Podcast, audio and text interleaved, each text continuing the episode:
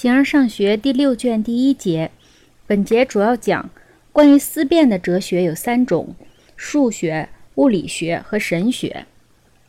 作者认为，若在自然组成的物体之外没有别的实体，那么物理学就会是第一科学；如果存在着不动的实体，那么应属于在先的第一哲学。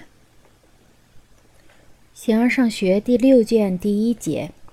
我们所寻求的是存在物的本源和原因。很显然，这些事物是作为存在。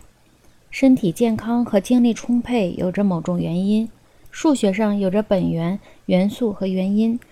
总之，一切思想及其包含某种思想的学问，都是或者较为严密的，或者较为粗疏的研究原因或本源。一切知识都是关于某种存在或者种的，并且对之进行考察。而不是关于单纯的或作为存在的存在，也不对它是什么做出说明，而是由此出发，或者使它在感觉上更加明显，或者把是什么当做一个假设，这样或者较为必然的，或者较为概略的证明他们所研究的种中固有的属性。所以很显然，通过这种途径得到的既不是实体的证明，也不是什么的证明。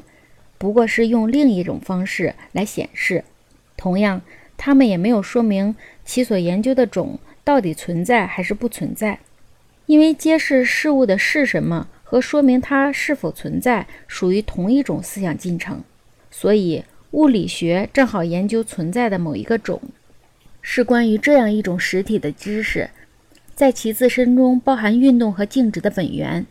很显然，它既不是实践科学，也不是创制科学。创制的本源，或者是心灵或理智，或者是技术，或者是某种潜能，它都在创制者之中。实践的本源即意图，则在实践者中，因为意图的对象和作为之结果是同一的。如若把全部思想分为实践的、创制的和思辨的，那么物理学就是某种思辨的。不过，它思辨的那种能够运动的存在，仅仅思辨那种在定义上大多不能独立于质料的实体。我们应揭示所以是的是和定义是如何存在的。离开了这一点，我们所寻求的将一无所得。那些规定了的、那些规定了的东西，或是什么，或者类似扁鼻，或者类似扁平。扁鼻既是扁平的鼻子，两者的区别在于。扁鼻是质料结合在一起的，而扁平是脱离于感性质料。如果在物理学中，一切用语类乎扁鼻，例如鼻子、眼睛、面孔、肌肉、骨骼，以及一般的动物，又如叶、根、皮以及一般的植物，它们的定义都离不开运动，且永远有质料。应怎样寻求和规定物理对象的是什么？以及为何思辨灵魂的有些部分，在不脱离治疗的范围内，在不脱离治疗的范围内，会属于研究物理学的人，这就清楚了。这样看来，物理学显然属于某种思辨领域，数学同样是思辨的，但现在还不清楚它的对象是否既不运动又能分离。不过，有些数学对象作为不动和可分离的东西被加以思辨，还是清楚的。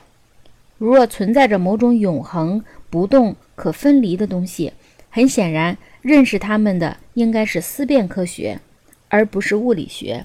物理学是关于某些运动着的东西的，也不是数学，而是先于两者的科学。物理学所研究的是可分离的，但并不是不运动的东西。某些数学研究不运动却也不能分离而存在，而是在质料之中的东西。只有第一哲学才研究既不运动又可分离的东西。一切原因都必然是永恒的，这些原因尤其是永恒的，因为它们是那些可见的神圣事物的原因。古思辨的哲学有三种：数学、物理学和神学。最崇高的知识所研究的应该是那种最崇高的主题。思辨科学比其他科学更受重视。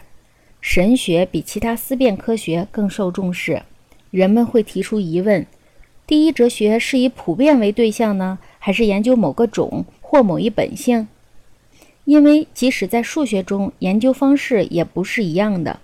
几何学和天文学研究某种本性，而普遍则对一切是共同的。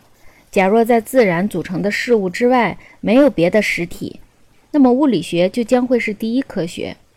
假若存在着不动的实体，那么应属于现在的第一哲学。